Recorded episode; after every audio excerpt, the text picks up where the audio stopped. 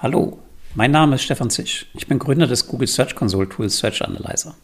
Ich hatte das Glück, in den vergangenen Jahren sowohl als Lehrbeauftragter als letztendlich auch als Agenturinhaber viele Mitarbeiter bei ihrem Weg zum SEO-Experten zu begleiten. Was ich während der Zeit gelernt habe und wo die Reise, die SEO-Reise in Zukunft hingehen kann, das erfährst du in dieser heutigen Ausgabe des OMT-Podcasts. OMT. Jede Organisation braucht halt letztendlich so ihre eigene Form von SEO-Manager. Der eine ist halt selbst stark in der Content-Produktion, der andere ist halt stark bei dem ganzen Thema Keyword-Recherche, der andere kennt sich super gut aus, wenn es um die Optimierung von News geht. Dann gibt es wieder Experten für den ganzen Bereich Local SEO, Videooptimierung und ganz, ganz, ganz viele andere Dinge mehr. Herzlich willkommen zum OMT Online Marketing Podcast mit Mario Jung. Hallo Stefan, schön, dass du da bist. Was genau ist die Aufgabe eines SEO-Managers? Hey Mario, vielen Dank erstmal für die Einladung. Also ein SEO-Manager ist dafür verantwortlich, die organische Sichtbarkeit einer Webseite zu steigern. Das macht er vielleicht selbst, indem er Content produziert oder weil er Mitarbeiter anleitet oder vielleicht weil er eine Agentur führt. Aber im Kern geht es darum, die organische Sichtbarkeit der eigenen Webseite zu verbessern.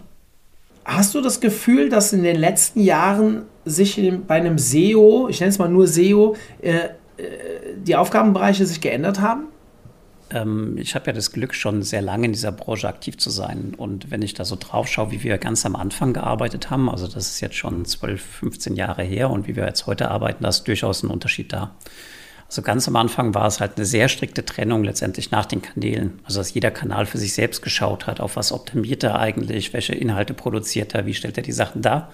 Und heute ist es halt eine wesentlich engere Zusammenarbeit zwischen den einzelnen Teams. Zumindest hoffe ich das. Ja, wenn ich auch so überlege, früher waren die SEOs so die Nerds in den Ecken, die halt irgendwas gemacht haben, so Feenstaub verteilt haben und dann ist die Sichtbarkeit, ist der Traffic gewachsen. Heute ist wesentlich mehr Austausch da, man spricht halt insgesamt über die Strategie, stimmt es aufeinander ab. Von daher würde ich sagen, das ist auf jeden Fall etwas, was sich sehr radikal in den letzten Jahren geändert hat. Du hast jetzt von Zusammenarbeit auch zwischen den Teams gesprochen. Kannst du es ein bisschen konkretisieren? Ja, ich bin ja auch bei dem kommenden OMT mit dabei und da geht es auch einmal um das ganze Thema Website-Struktur und welche Inhalte wollen wir zeigen. Am Ende ist es ja sehr, sehr notwendig, dass man sich fragt, was hat denn eine Priorität für uns? Also womit verdienen wir eigentlich unser Geld? Weil es ist ja nachher so, ich weiß jetzt nicht beim OMT, wie viele Artikel ihr habt, wahrscheinlich über Tausende. Ähm, und das sind ja nicht alle Themen gleich wichtig. Ja, manche haben eine höhere Nachfrage, manche haben auch vielleicht eine höhere Relevanz für euch. Und da das einfach aufeinander abzustimmen, zu sagen, für uns ist das Thema, was weiß ich, Local SEO, Toolvergleich, das ist halt wichtiger als beispielsweise, keine Ahnung, Jobs oder im Zweifelsfall Webinare, Seminare. Ja, passt jetzt wahrscheinlich nicht. Ich würde sagen, das sind alles Top-Prioritäten von euch, aber es gibt dann halt auf jeden Fall ein paar Themen, die nicht so stark gewichtet sind. Und bei der Zusammenarbeit geht es dann halt einfach darum zu schauen, wie kriegen wir halt mehr Traffic auf die Webseite für diese Themen, egal über welchen Kanal. Also egal, ob das jetzt die Google-Suche ist, egal, ob das jetzt über YouTube beispielsweise wäre oder ob das über Facebook-Anzeigen ist. Wir haben als Titel heute, welche Skills braucht ein SEO-Manager heutzutage? Bevor wir diese Frage konkret beantworten, möchte ich gerne erstmal mit dir besprechen, wo sollte ein SEO-Manager in so einer Firmenhierarchie eingeordnet werden. Ich hoffe, du weißt, worauf ich hinaus will. Also, wem sollte er reporten, welche Aufgaben, mit wem sollte er quasi in Interaktion treten in einer Firma? Ich glaube, da gibt es nicht so diesen einen heiligen Gral und die eine Antwort. Ich würde sagen, ich schaut immer darauf, was ihr für eine Organisation seid. Also wachst ihr über das Produkt beispielsweise, weil ihr halt ein Online-Shop seid, ja, weil ihr halt verschiedene neue, jetzt wirklich physisch verkaufbare Produkte halt reinnehmt, dann ist vielleicht solch ein Thema wie technisches SEO für euch wesentlich wichtiger, als wenn ihr jetzt eine reine Content-Plattform seid. Es gibt ja immer die Unterscheidung oder es gibt ja immer diese Frage, ist SEO überhaupt Teil des Marketings und ist es ein Performance-Marketing-Kanal oder ist es halt eher produktgetriebenes Thema? Und da würde ich halt sagen, das ist davon abhängig, was ihr selbst verkauft, was ihr anbietet, äh, welche Themen ihr bespielt und dann muss man halt entscheiden, wo passt der SEO am besten rein. Wenn es ein sehr technisches Thema ist, würde ich sagen, auf jeden Fall sehr nah an die Technik, an die Produkt. Ähm, an die Produktteams angeheftet. Wenn es halt letztendlich mehr darum geht, Content zu produzieren, dann würde ich sagen, auf jeden Fall mehr auf der Marketingseite verortet. Ich habe manchmal so das Gefühl, aber das ist wirklich nur ein subjektives Gefühl von mir, dass Firmen, die SEO von Anfang an mitdenken, erfolgreicher werden. Und wenn ich mir so ein paar alte Startups anschaue, also die, die heute keine Startups mehr sind, da hört man immer wieder, dass, der, dass im Gründerteam auch ein SEO mit drin war der aber dann auch auf Geschäftsführerebene mitspricht. Diese Diskussion führe ich relativ häufig, dass man normal in der typischen Firmenstruktur, du hast einen Geschäftsführer, dann hast du halt deine Abteilungs, nenn es mal Leads oder äh, Head-Offs oder wie auch immer. Und dann hast du halt meistens so einen Online-Marketing-Manager, der über allen anderen Abteilungen steht, der quasi der, der Direct Report zum Geschäftsführer ist. Und man hört immer wieder, dass ein SEO eigentlich so auf der Höhe des Online-Marketing-Managers stehen müsste, weil er halt tiefer in, also die Webseite berührt ja theoretisch alle anderen Bereiche. In vielen Firmen sieht man aber, dass der SEO-Manager eigentlich dem Online-Marketing-Manager oder dann vielleicht darüber sogar noch dem Marketing-Manager äh, reportet. Hast du da eine Meinung zu? Ja, das ist wieder davon abhängig, wie wichtig jetzt auch dieses ganze Thema Produkt und Produktentwicklung halt nachher ist. Wir haben ja als SEO meistens das Problem, dass wir nicht in, in, der Lage sind, überhaupt an den Stellschrauben zu drehen, die letztendlich dann zu einer höheren Sichtbarkeit führen. Da müssen wir immer argumentieren, warum brauchen wir jetzt die IT-Ressourcen, warum dauert es so lang, was ist letztendlich der Impact. Und ich muss letztendlich als SEO in die Lage versetzt werden, ja, Suchmaschinenoptimierung zu operationalisieren, also letztendlich umzusetzen. Und von daher ist es halt dann auch abhängig vom Produkt extrem wichtig zu gucken, wo diese Person einfach aufgehangen ist. Weil wenn es dann halt geht, ich erzähle meinem Chef und der erzählt seinem Chef und der erzählt seinem Chef und geht damit dann zur IT, dann ist es halt eine Kette, die viel zu lang ist. Ja, dann kannst du halt letztendlich die ganzen Potenziale nicht so gut umsetzen und nutzen. Wir haben, wir hatten heute bei der Aufnahme, also das ist ja nicht der Zeitpunkt, wo es online geht, hatten wir ein interessantes Webinar mit dem Jörg Niethammer, ich weiß nicht, ob du ihn kennst, ähm, Inhouse-SEO von Hans Grohe, mit dem haben wir heute ein Webinar gehalten. Und da haben wir sehr viel auch über prozessuale Themen gesprochen, eines SEOs, eines Inhouse-SEOs. Und er hat auch gesagt, er hat seinen Vortrag damit gestartet, ähm, meistens hört er den Satz, ach, da kommt der SEO wieder. Und hat aufgehört am Ende des Webinars mit dem, wo will ich hinkommen, ähm, dass alle sagen, lass doch mal den SEO zum Ersttermin dazu nehmen.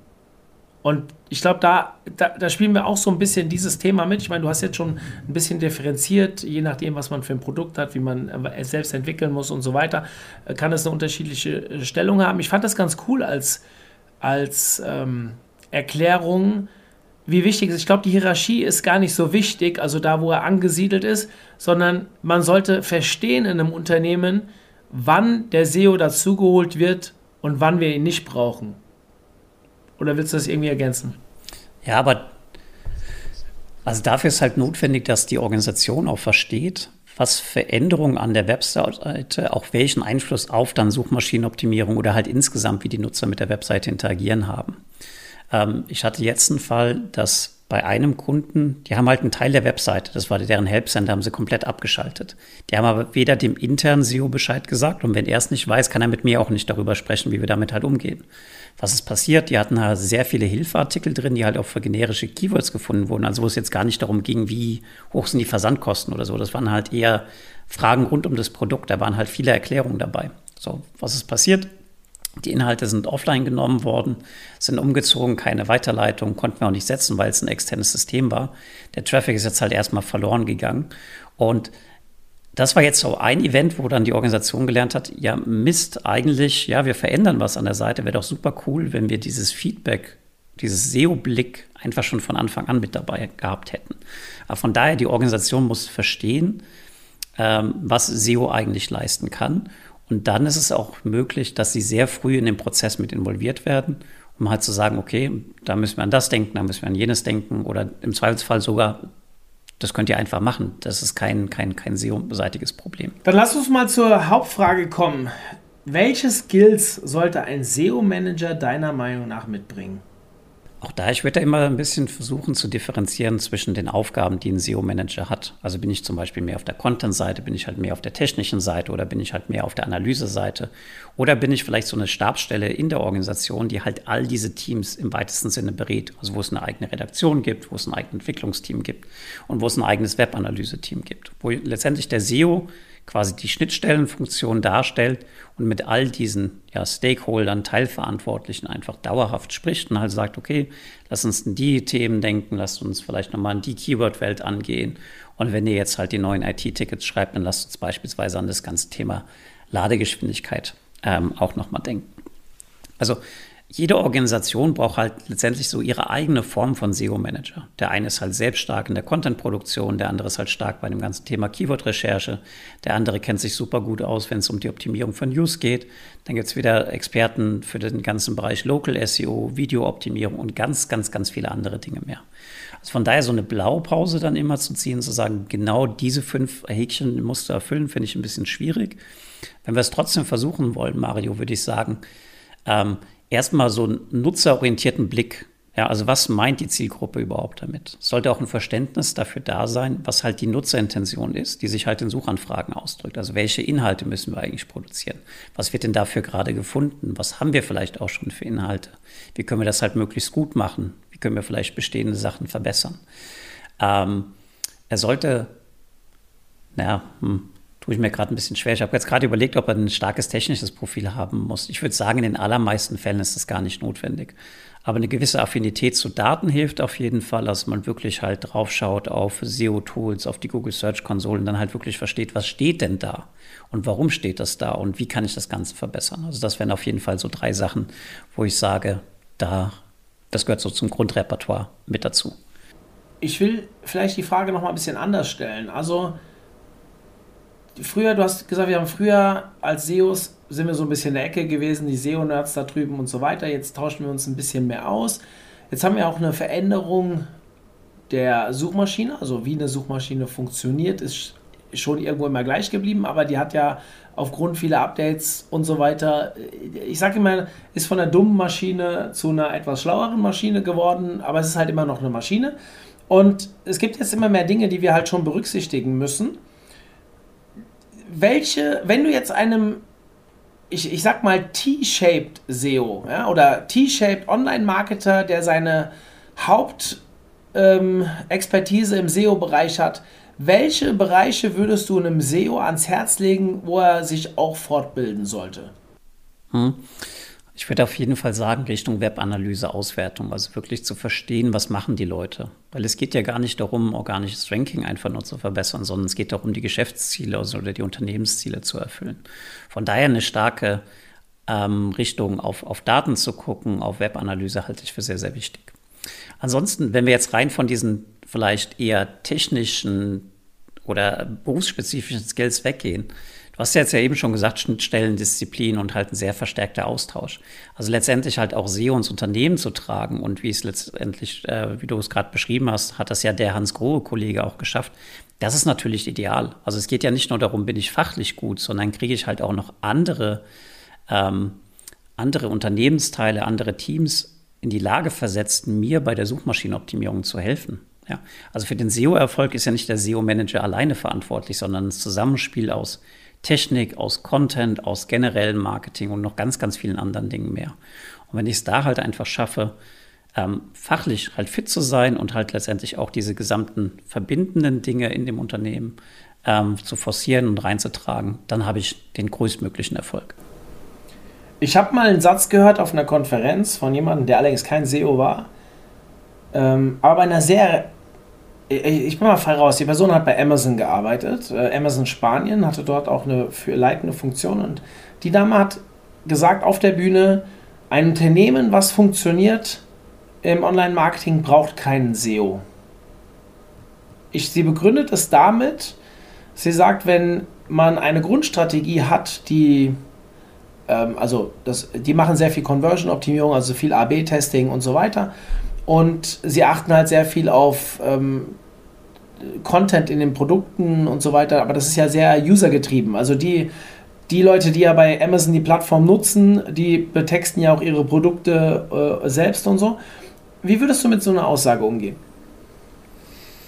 Also das Schöne oder was wir letztendlich über Suchmaschinen ja lernen können, ist, welche Themen interessiert unsere Zielgruppe eigentlich. Und wenn ich dieses Wissen sowieso in der Organisation drin habe, also letztendlich immer von der Zielgruppe aus denke, dann habe ich halt schon vieles richtig gemacht, weil dann stelle ich mir die Frage, welche Kategorien brauche ich halt beispielsweise als Amazon, also als Online-Shop?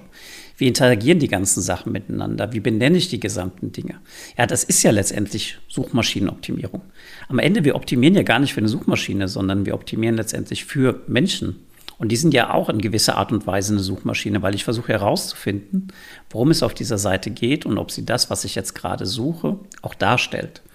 Und ich glaube, es ist trotzdem sinnvoll, noch jemanden zu haben, der sich um dieses Thema einfach dediziert kümmert, der halt einfach auch schaut, was bedeutet das jetzt konkret für uns, welche Erfolge können wir erzielen und welche Potenziale sind dann noch draußen da. Aber wenn eine Organisation erstmal kundenzentriert ist, denkt und ihre Strategie so entwickelt, dann hat sie auf jeden Fall schon mal deutlichen, ja, einen deutlichen Vorteil gegenüber anderen Unternehmen, die halt da an der Schwelle noch nicht sind, die halt nicht überlegen, wer braucht das, was wir haben eigentlich, sondern die einfach sagen, hier ist halt unser Produkt und jetzt fang damit halt an, was du halt möchtest. Hm. Die, sie hat auch im gleichen Atemzug gesagt, dass sie nicht das perfekte Unternehmen kennt, also sprich, äh, dass ein SEO immer Sinn macht, weil man immer irgendwelche ähm, Ineffizienzen oder wie auch immer äh, aufdecken kann, wenn man Ahnung davon hat. Aber sie sagt halt, in einer rein theoretischen Welt wäre das nicht nötig, wenn alle Bereiche, sei es Produktmanagement, sei es äh, Affiliate Marketing, sei es was, UX, äh, Conversion Optimierung, AB-Testing und so weiter, alles so funktionieren würde, wie es sollte, dann hat sie nämlich genau darauf abgezielt, was du auch gerade gesagt hast. Ähm, am Ende optimieren wir für den User. Und wenn das perfekt ist für den User, dann sind wir auch das, was die Suchmaschine will. Und da kommt es nicht darauf an, ob wir einen suchmaschinenoptimierten Text haben oder ob wir sonst was haben, sondern am Ende muss es den Usern gefallen. Ähm, äh, ich habe es extra vorher nicht erwähnt, weil ich mir schon gedacht habe, dass du so argumentieren wirst und äh, das quasi bestätigend am Ende nochmal wiederholen wollte. Ähm, äh, Finde ich total wichtig für mich. Du hast jetzt gesagt, Webanalyse, wichtiger Punkt, sehe ich genauso wie du. Ich würde so ein bisschen tiefer noch reingehen und sagen, ich meine, alle wissen, wir hatten vor kurzem in der SEO-Branche diese Diskussion nach äh, einer Aussage oder nach einer Provokation, nennt es wie ihr wollt, im, im Markt, von wegen ein SEO muss Photoshop können. Du hast die Diskussion auch mitbekommen. Ähm, ich gehe jetzt, so weit will ich jetzt nicht gehen, aber für mich geht es darum, also das Thema UX, das Thema Conversion-Optimierung, also sprich, noch userbasierter zu denken, halte ich schon für sehr, sehr wichtig. Ist natürlich auch ein Teil von Webanalyse. Müssen wir gar nicht, also berührt das ja alles. Ähm, siehst du das auch so oder würdest du sagen, nee, dafür brauchst du eigene Leute, die halt mit mir zusammenarbeiten müssen? Also wenn ich groß genug bin, dann würde ich auf jeden Fall für diese Themen ebenfalls Experten halt reinholen, weil das ist halt auch nochmal eine andere, ein bisschen andere Herangehensweise. Also mich interessiert das Thema halt sehr und letztendlich wenn du so auf eine Webseite schaust und da steht dann halt ganz plump, sagen wir, keine Ahnung, Abendkleider, das ist so immer mein Standardbeispiel. Wenn du dir halt diese Überschrift vielleicht noch mal ein bisschen emotionaler schreibst, ja, wie finde das perfekte Abendkleid für einen tollen Sommerabend oder so, dann holst du ja die Leute noch mal ganz anders ab und hast dieses Keyword, das du halt eigentlich platzieren möchtest, trotzdem halt drin. Du wirst halt einfach Unterschiede sehen ähm, auf die Art und Weise, wie Leute mit deinen Inhalten interagieren, wenn du halt einfach das Wording anpasst, die Schriftgröße anpasst, die Positionierung halt einfach anpasst. Von daher so Grundkompetenzen mitzubringen in dem Bereich finde ich auf jeden Fall sehr, sehr sinnvoll. Wenn ich aber groß genug bin, würde ich nicht sagen, das soll der SEO mitmachen. Oder er soll halt auch noch, keine Ahnung, bleiben wir bei Photoshop, der soll halt auch noch die Bilder bearbeiten können. Also es ist auf jeden Fall sinnvoll, über den Tellerrand zu schauen, weil es halt eine Schnittstellendisziplin ist. Und es hilft auf jeden Fall, das war ja auch ein Argument damals in, der, äh, in dieser ganzen Diskussion, wenn man halt auf einer fachlichen Ebene mit den Personen einfach sprechen kann. Also wenn man halt weiß, hier, das heißt Bild freistellen oder was auch immer, ja. Weil sie sich dann einfach auch verstanden fühlen. Und speziell, wenn du einen sehr technisch lastigen SEO-Manager-Job hast, dann ist halt auch sinnvoll, so diese Grundbegriffe einfach zu kennen von HTTP-Header, von Cookies, was macht das, was ist Caching und so weiter. Weil du halt einfach eine höhere Glaubwürdigkeit dann intern bei den technischen Ansprechpartnern genießt. Lass uns mal noch in einen anderen Bereich reingehen. Also SEO-Manager, okay, haben wir jetzt, glaube ich, relativ breit erklärt, was momentan sinnvoll ist konkret, man ist SEO-Manager und jetzt kommen wir mal zum Thema Tools. Wir beschäftigen uns ja sehr viel mit Tools beim OMT. Was wäre für dich ein optimales Toolstack für einen SEO-Manager? Es ist auf jeden Fall, also das erste Tool, wenn ich nur eins mit auf eine einsame Insel nehmen müsste aus dieser ganzen SEO-Tool-Landschaft, dann wäre das für mich die Google Search Console. Nicht nur, weil ich mich damit intensiv beschäftige, sondern weil ich halt hier einfach Daten bekomme von Google über meine Webseite. Über Probleme, ja, welche strukturierten Daten haben vielleicht Fehler, über Performance-Daten, wofür wirst du, wirst du gerade gefunden, für welche Suchanfragen. Ich kann halt eine Konfiguration vornehmen und ganz, ganz viele andere Dinge mehr. Das ist aber halt jetzt nur der Blick auf die eigene Webseite. Und es ist halt auch immer spannend, einfach diesen Markt zu verstehen, die Wettbewerber zu verstehen, zu gucken, für welche Themen werden die gefunden. Das ist jetzt nicht so, dass du das nicht auch über, du schaust dir die Webseite der Wettbewerber an, ja, äh, dass du es nicht auch über diesen Weg rausfinden kannst. Aber das halt einfach nochmal einfach vergleichen zu können, ist halt super, super sinnvoll. Wenn ich ein drittes Tool benennen müsste, wäre es auf jeden Fall ein Crawler, weil ich hier einfach die Möglichkeit habe, skaliert mehrere Seiten gleichzeitig abzufragen, zu gucken, wie viel Content ist dort drauf, welcher Content ist drauf, um halt diese Standard-SEO-Checks, ja. Weil ich sage immer, nimm dir eine Liste mit, den, mit Einstiegsseiten, also mit URLs, guck auf den Seitentitel, guck auf die Überschrift. Wenn du nur über diese ähm, drei Elemente, also URL, Seitentitel, Überschrift rausfinden kannst, worum es auf der Seite tendenziell gehen könnte, dann hast du halt schon eine ganz gute Standardoptimierung. Und das macht halt keinen Spaß, da irgendwie 20 Seiten zu öffnen, die Sachen rauszulesen, sondern wenn du halt einfach einen Crawler zur Hand hast, ist es auf jeden Fall super, super hilfreich. Hast du eine Empfehlung für einen Crawler? Ich bin ein großer Fan vom Screaming Frog. Ich finde, deren Preis-Leistungs-Verhältnis ist weiter ungeschlagen. Äh, wer halt letztendlich eine Software as a Service ähm, Alternative sucht, der ist halt mit Ride oder mit Audisto oder anderen Tools letztendlich sehr, sehr gut aufgestellt. Ja, hast du noch weiteres oder wäre das für dich alles? Mm. Ansonsten, das, das, das Standard-Tool neben dem eigenen Kopf ist auf jeden Fall der Browser. Ja, also selbst mal halt auf die Webseiten zu gehen. Es gibt super viele kostenfreie Browser-Erweiterungen, die ich installieren kann, um halt diese ganzen Standard-Checks zu machen. Also welche Bilder haben keinen Alttext, welche Bilder sind extrem groß. Ja, da braucht man gar nicht für viel Geld in die Hand nehmen. Ansonsten, es gibt auch für diese gesamten genannten Tools kostenfreie oder zumindest kostengünstige Alternativen. Es ist halt immer nur die Frage, welchen Datenumfang hat man, welche Weiterentwicklung findet da statt. Aber es gibt letztendlich ein ganz, ganz breites Spektrum an unterschiedlichen Tools für unterschiedliche Fragestellungen. Hm das überlegen. Ja, es kommt dann halt immer darauf an, welche Probleme du hast. Also wenn du halt viel mit den Search Console Daten arbeitest, dann würde ich auf jeden Fall auch Search Analytics for Sheets empfehlen. Das ist ebenfalls ein kostenfreies Tool, mit dem ich halt die Search Console API, also die Programmierschnittstelle nutzen kann und da halt einfach die ganzen Suchanfragen rauszuziehen, auch dann dieser Kombination aus, wonach haben die Leute gesucht und welche Seite wurde eigentlich angezeigt. Das ist halt super, super hilfreich. Ich stelle mir gerade in meinem Kopf vor, Stefan allein auf der Insel mit seiner Search Console. Das ist eine romantische Vorstellung, oder? Eine romantische Vorstellung. Hast doch dein Buch dabei und machst, schreibst das nächste Kapitel. So, ähm, wie ordnest du den Punkt Erfahrung ein in dem ganzen SEO-Kontext? Also, viele, die zuhören, denken jetzt vielleicht gerade drüber nach, sich in dem Bereich weiterzubilden. Das können ähm, Online-Marketer sein, die vielleicht schon in einem anderen Teilgebiet gut sind und sich da auch mal überlegt haben, sich vielleicht umzuorientieren. Gibt es ja immer mal wieder, dass jemand vielleicht nicht mehr so Bock auf Paid hat oder wie auch immer und dann äh, überlegt, ist SEO nicht langfristig das Bessere für mich. Aber vielleicht hören auch ein paar Leute zu, die wirklich noch ganz am Anfang stehen und ähm, ein Grundinteresse haben, aber jetzt vielleicht tiefer in ein Thema reingehen wollen. Die haben natürlich das am Anfang nicht, dieses Thema Erfahrung. Was glaubst du, also A, wie groß siehst du diese Komponente Erfahrung und B, was ist ein Zeithorizont, ab wann du. Ich muss anders anfangen. Mein Vater hat früher immer gesagt, nur weil du einen Führerschein hast, kannst du noch lange kein Auto fahren.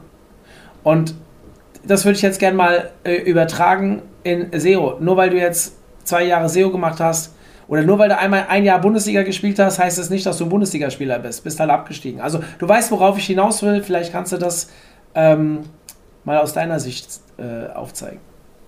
Ja, noch plakativer finde ich es halt immer mit, du sprichst eine Sprache, deshalb kannst du halt auch Content produzieren. Ja, das war ja immer früher so eine Logik, ähm, die mir in vielen Unternehmen begegnet ist. Ach, du sprichst, keine Ahnung, Italienisch, ja, dann schreib doch den Content für unsere äh, italienische Website. So, das passt halt letztendlich hinten und vorne nicht. Also ich glaube, dass Erfahrung essentiell wichtig ist, weil du beschäftigst dich immer wieder mit anderen Problemen, und je mehr du gesehen hast, desto mehr oder desto leichter fällt es dir auch letztendlich diese versteckten Verknüpfungen zu finden und letztendlich dann dafür eine Lösung zu entwickeln. Grundsätzlich weiß ja der Junior SEO nicht weniger als der Senior SEO. Nur sie gehen halt anders ran. Also beide wissen, Keywords sind wichtig, die muss ich in gewissen HTML-Elementen platzieren. Ich muss an strukturierte Daten denken, ich muss mir Gedanken machen über die Ziele. Aber einfach, wie gehe ich daran? Das ist auf jeden Fall etwas, was halt im Laufe der Zeit kommt. Und du hast ja auch gefragt, wie lange dauert es, bis man das entwickelt hat. Hm.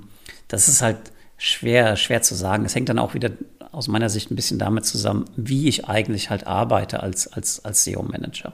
Ich glaube, so die, die Lernkurve ist am, am steilsten, wenn du halt unterschiedliche Projekte halt siehst. Also das passiert dir halt vor allem dann in der Agentur, im Agenturkontext, ja, dass du halt verschiedene Kunden hast, verschiedene Fragestellungen. Da lernst du letztendlich diese ganze Theorie in die Praxis umzusetzen. Und ich glaube, SEO kannst du innerhalb von ja, auf jeden Fall in der Woche kannst du diese gesamten Grundkonzepte, die auf jeden Fall drauf schaffen. Das ist ja kein, das ist ja keine Raketenwissenschaft, das ist ja eigentlich Handwerk. Ja, du musst ja einfach nur wissen, wie machst du das. Aber zu wissen, wie du es machst und zu wissen, wann du es machst, das ist letztendlich dann diese Königsdisziplin. Und ich glaube, die meisten fangen an, so nach anderthalb bis zwei Jahren dieses Thema komplett verstanden zu haben. Also nicht nur zu wissen, okay, der Seitentitel ist wichtig, sondern auch, okay, wenn ich diesen Seitentitel jetzt ändere, dann passiert letztendlich das und das. Oder wenn ich die interne Verlinkung jetzt ändere, dann passiert letztendlich das und das. Und das kommt über diese Erfahrung. Und wenn du, wie ich schon gesagt hast, verschiedene Projekte siehst, dich mit verschiedenen Aufgabenstellungen beschäftigst, dann ähm, kommt das halt einfach rein und dann bist du halt auch in der Lage, ja, neue kreative Lösungen letztendlich für Probleme zu finden. Heißt für dich, höre ich so raus, wenn jetzt ein SEO beginnt, also eine meiner Fragen wird gleich noch sein, wenn dich heute jemand fragen würde, wie lerne ich SEO, was würdest du ihm antworten? Jetzt höre ich schon ein bisschen raus, Agentur, gleich nochmal kurz was zu deiner Person erzählen und deinem Hintergrund, aber SEO in der Agentur lernen macht wahrscheinlich am Anfang mehr Sinn, als vielleicht direkt in-house irgendwo eins, äh, zu starten. Deine Meinung? Ich brauche ja immer im weitesten Sinne einen Mentor. Ja, ich brauche ja letztendlich diese Erfahrung irgendwoher. Wir haben mittlerweile das Glück, dass es halt mehr Online-Marketing-Angebote halt gibt. Einmal sowohl auf Hochschulseite als letztendlich halt auch über freien Bildungsträgern. Aber auch da, häufig ist es halt erstmal, du bekommst halt die Theorie vermittelt, aber hast halt in der Praxis noch nicht so viel Ahnung. Und da hast du halt einfach in der Agentur den Vorteil, du hast verschiedene Experten, du hast verschiedene Kunden, du hast verschiedene Herausforderungen. Und da hast du halt einfach so einen Pool an Talent, an letztendlich ja, Kollegen, die sich mit demselben Thema beschäftigen, da kannst du halt unfassbar viel rausziehen. Von daher, wenn ich eine Empfehlung geben müsste, ich möchte irgendwie SEO lernen, würde ich sagen, geh in eine Agentur, guck, wer hat da ein gutes Traineeship aufgebaut, wer hatte halt einen guten Ruf und nimm halt diese Lehrjahre halt einfach mit, weil das wird dir so viel bringen für deine weitere Karriere, dass ich das eigentlich immer eine Inhouse-Tätigkeit äh, vorziehen würde. Und insgesamt hast du irgendwelche Ideen, wie man jemanden, also was würdest du jemandem empfehlen, wenn der heute sagen will, ich will SEO lernen außerhalb seines Jobs jetzt, also dass er sich für eine Agentur entscheidet? Hast du irgendwelche Quellen? Würdest du bestimmte Formate empfehlen? Ja, also es gibt ja, wie gesagt, ein super breites äh, Angebot an Informationen mittlerweile. Wenn ich zurück überlege, ich habe 2008, 2009 dann während dem Studium mich ganz, ganz intensiv mit dem ganzen Thema Suchmaschinenmarketing beschäftigt. Da gab es halt noch relativ wenig Literatur. Ich muss jetzt nochmal zurück überlegen, ob es das Buch ähm, Website Boosting von Mario Fischer damals gab. Was habe ich gemacht? Ich habe mir diese ganzen Bücher geschnappt und mir halt diese Theorie drauf, äh, drauf geschaufelt. Da waren halt auch letztendlich zwischen den verschiedenen Werken ähm, dann Überschneidungen da. Ähm, aber einfach das nochmal in einer anderen Sprache zu hören, mit anderen Worten zu hören, das hat auf jeden Fall geholfen, diesen Kontext zu, zu erschließen, damals für mich. Und von daher, wenn jemand jetzt neu startet, ich würde sagen, nimm halt erstmal dieses komprimierte Wissen, zum Beispiel in einem Buch. Schau dir dieses Buch an, lies es dir durch, setz diese ganzen Dinge um. Und wenn du die Zeit hast und die Möglichkeit hast, und das würde ich wirklich jedem empfehlen, bau eine eigene Webseite auf, mach deine eigenen Erfahrungen. Weil ich weiß nicht, wie es bei dir damals war, Mario, wie du in den ganzen Bereich reingekommen bist. Ich hatte halt meine eigenen Webseiten, hatte irgendwelche Probleme, habe mir irgendwie die Frage gestellt, hey, kann ich nicht ähm, auswerten, was die Leute bei mir auf die Webseite machen? Und dann gab es damals Google Analytics, super geil, habe ich das eingebaut. Also es war noch vor dem Studium. Ja? Ähm, oder dann war halt irgendwann die Frage, okay, wie kriege ich denn jetzt raus, wie ich bei Google gefunden werde? Und dann findest du letztendlich Lösungen, dann recherchierst du und letztendlich aus einem Problem heraus suchst du Lösungen. Und das ist letztendlich halt cool, weil, oder das war halt der, der, der Lernstil, der für mich super gut funktioniert hat. Also einfach auszuprobieren, mal links abzubiegen, mal rechts abzubiegen und dann sagst du irgendwann, okay, super, jetzt äh, habe ich es irgendwie verstanden. Hm. Bei mir war das so, ich hatte einen Ansprechpartner am Anfang, also jemand, der äh, also in meinem ersten Startup haben wir irgendwann entschieden, SEO machen zu wollen, haben uns einen Berater geholt, den ich über ja, einen gemeinsamen Kontakt kannte. Und der ist dann zwei, drei Jahre später, wir waren einfach so freundschaftlich aneinander gewachsen, der hat mir halt am Anfang sehr viel an die Hand gegeben und ich habe so ein bisschen bei seinen Projekten ein bisschen mitgestaltet und habe mal was ausprobiert. Und er hat mir, wir haben viel Erfahrung getauscht, also wir zwei. Und ja, und dann habe ich viel gelesen, muss man ganz klar sagen, und dann auch selbst ausprobiert natürlich. Ich gebe zu, nicht nur auf eigenen Projekten, ich habe auch auf bestimmten Kundenseiten ausprobiert. Das ist immer ein bisschen gefährlich natürlich, aber damals habe ich einfach noch nicht so weit gedacht.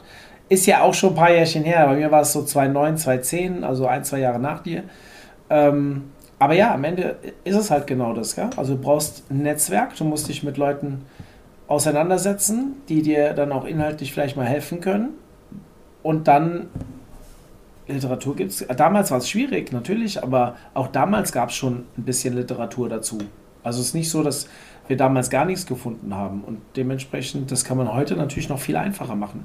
Ich denke mir dann immer, was wäre ich froh gewesen, mal so eine Themenwelt zum Thema SEO zu haben wie wir, wo dann 50 Webinare, wie wir haben, äh, wo dann 50 Webinare, 15 Podcasts, äh, also alleine mit unserer Themenwelt kannst du dich, glaube ich, vier bis sechs Wochen lang beschäftigen. Ohne dass du es nacharbeitest. Also nur lesen, hören und so weiter. Und das gar so gebündelt gab es die Information damals gefühlt nur bei SEO United. Ähm, da gab es mal so ein SEO-Einstiegs, äh, so verschiedene Kapitel und sowas, aber da wärst du auch in einem Tag durch gewesen. Also dementsprechend, ähm, ja, so ausführlich war es damals noch nicht, aber bringen wir es mal auf den Punkt, es war damals auch noch nicht so komplex, wie es heute ist. Ja, da ist auf jeden Fall super viel dazugekommen. Also wie du schon sagst, ihr habt eine Themenwelt. Es gibt noch ganz viele andere Angebote da draußen, ob es jetzt Bücher sind, ob es letztendlich komplette Ausbildungen sind, halt an Hochschulen oder von privaten Trägern. Es gibt schon sehr, sehr viele Leute, die einfach diesen steinigen Weg damals gelaufen sind und sich jetzt halt einfach mit der Erfahrung dran gesetzt haben und überlegen, okay, wie kann ich das ganze Thema durchstrukturieren? Und diese Struktur reinzubekommen, die, das würde ich sagen, das ist etwas, was sich auf jeden Fall lohnt. Ja, auch wenn ich ein großer Fan von Konferenzen bin, ich würde sagen, wenn du noch keine Ahnung hast, dann einfach eine Konferenz reinzuplatzen, das mag dich halt komplett überfordern, weil du halt das ganze Vokabular nicht kennst. Aber wenn du jetzt sagst, du willst auf eine Konferenz gehen, nimmst dir halt im Vorfeld die Zeit, die ganzen Begrifflichkeiten kennenzulernen, dich schon mal mit dem Thema gedanklich auseinanderzusetzen, dann holst du auf jeden Fall aus dieser Konferenz nochmal wesentlich mehr raus, als wenn du da halt jetzt komplett blanko ohne Vorerfahrung einfach aufschlägst. Ähm Bevor ich zur Abschlussfrage komme, lass doch mal kurz über dich reden. Also du bist jetzt 2008, 2009, sagst seit deinem Studium, bist jetzt dabei. Wie ging es denn danach weiter und was machst du denn jetzt genau? Also du hast vorhin mal gesprochen, du betreust Kunden. Ich meine, ich weiß es, aber ich will es ja für die Zuhörer äh, gerne mal äh, bildlich machen, damit die auch merken, mit wem ich hier spreche, warum der sich überhaupt dazu äußern darf. Ja, also bitte, das Ganze mit dem Internet bei mir hat schon ein bisschen an Feuer angefangen, also vor dem Studium. Ja, ich habe dann angefangen mit Frontpage und Dreamweaver so die ersten Webseiten zu bauen und damals gab es halt sowas wie Google Analytics noch nicht. Ja.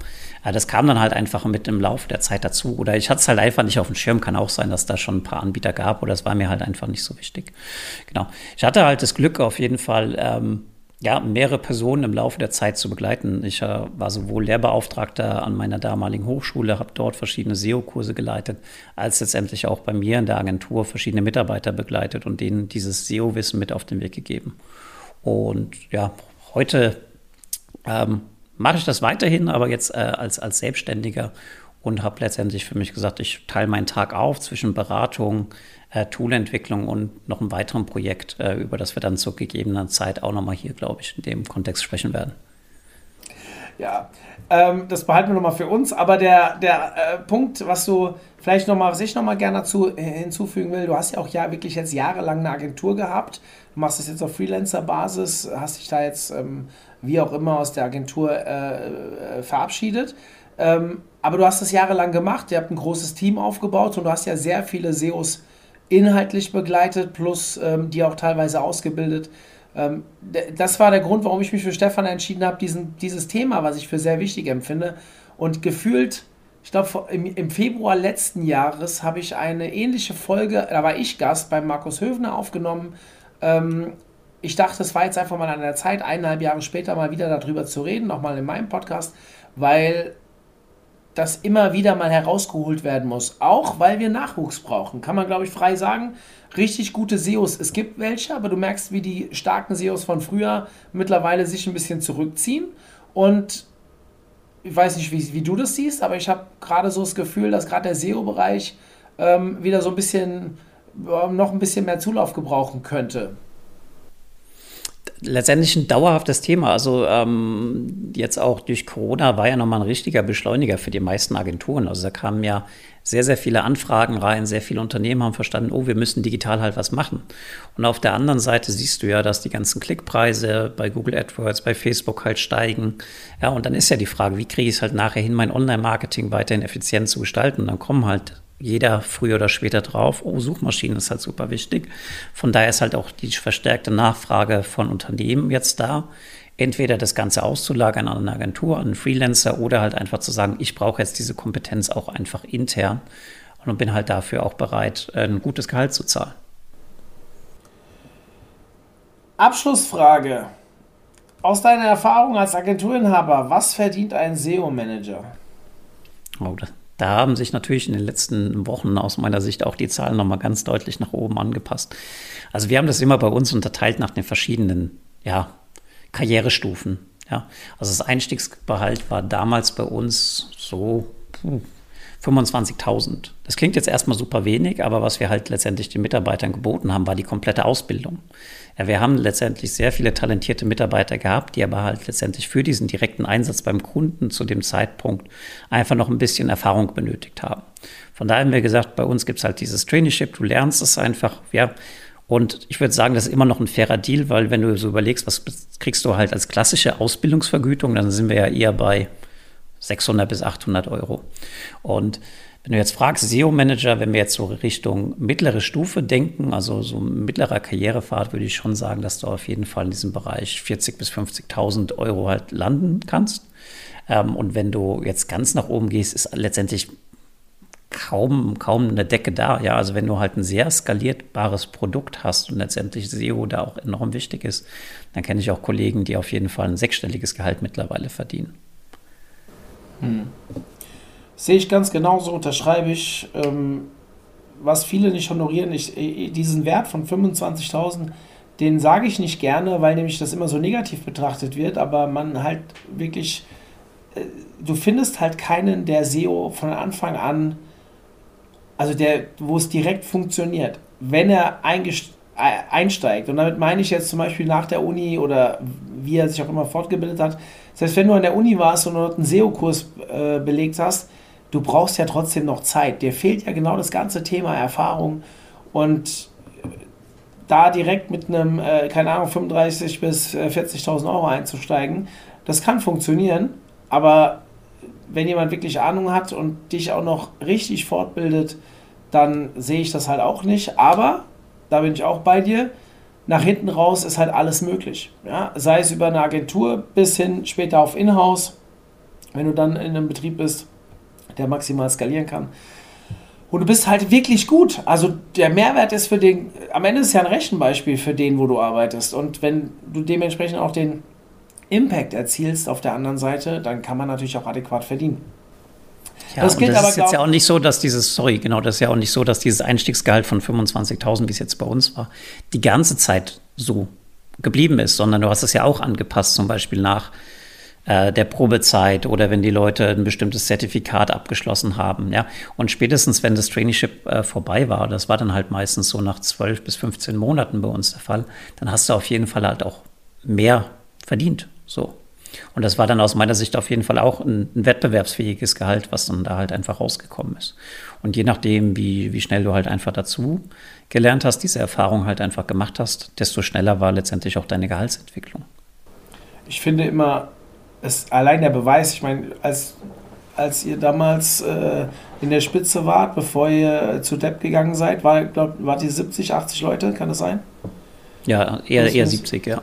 Ja, 70 Leute und jetzt bist du am Überlegen, ähm, wenn das nicht wettbewerbsfähig gewesen wäre und äh, der Mehrwert nicht gestimmt hätte, dann wärt ihr ja nicht auf diese Anzahl gewachsen. Also das muss man ja auch ganz klar sagen. Ähm, deswegen, ich bin auch nicht dafür, das Negative im Kopf zu haben, sondern eher positiv. Sucht euch eine Agentur, Stefan hat es vorhin schon mal gesagt. wenn ihr wirklich gut werden wollt, sucht euch eine Agentur, die einen guten Trainee-Plan hat und geht nochmal eins, zwei Jahre in so eine Lernphase rein. Ähm, ich sage immer so schön, fresst Gras und dann nach zwei Jahren habt ihr einen Wissenssprung gemacht, den ihr in-house so vielleicht in vier bis sechs Jahren macht, wenn ihr ihn überhaupt bis auf das Niveau schafft, weil ihr halt ähm, äh, vielleicht alles einmal seht, aber nicht alles mehrmals macht. Und in der Agentur lernst du es und dann musst du es öfters umsetzen und ich meine, Übung macht den Meister am Ende. Dementsprechend hast du ja diese steile Lernkurve in der Agentur und auch dort, wenn ihr dann nochmal zwei, drei Jahre dranhängt in der Agentur, ähm, klar, es gibt viele, die sagen, Agenturen bezahlen nicht so gut wie Inhouse. Das mag in der Spitze auch stimmen, aber wenn man eine gute Arbeit macht, kann man auch in der Agentur ordentliches Geld verdienen.